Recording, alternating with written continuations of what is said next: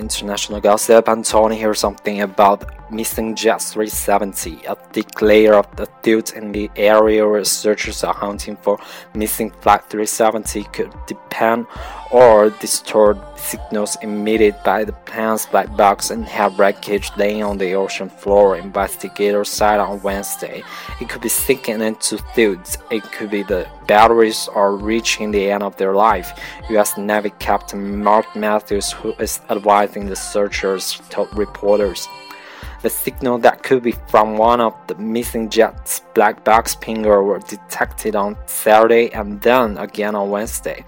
Officials have warned that batteries and the pingers are likely reaching the end of their 30-day expected life.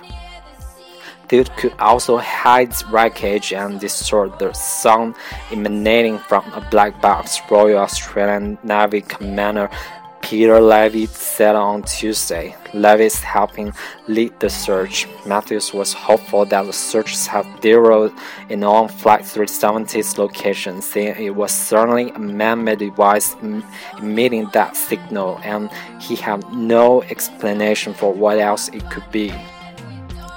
The recent pins heard by an Australian search vessel towing a U.S. Navy-owned pinger locator indicate the device emitting them is within around a 12 miles radius. He said that equates to a 500 square miles area of the ocean floor. He added, "It would take an a manned submarine six times longer to cover the area that the Pinger locator being put behind a ship at a depth of, of almost 10,000 feet, Matthews added.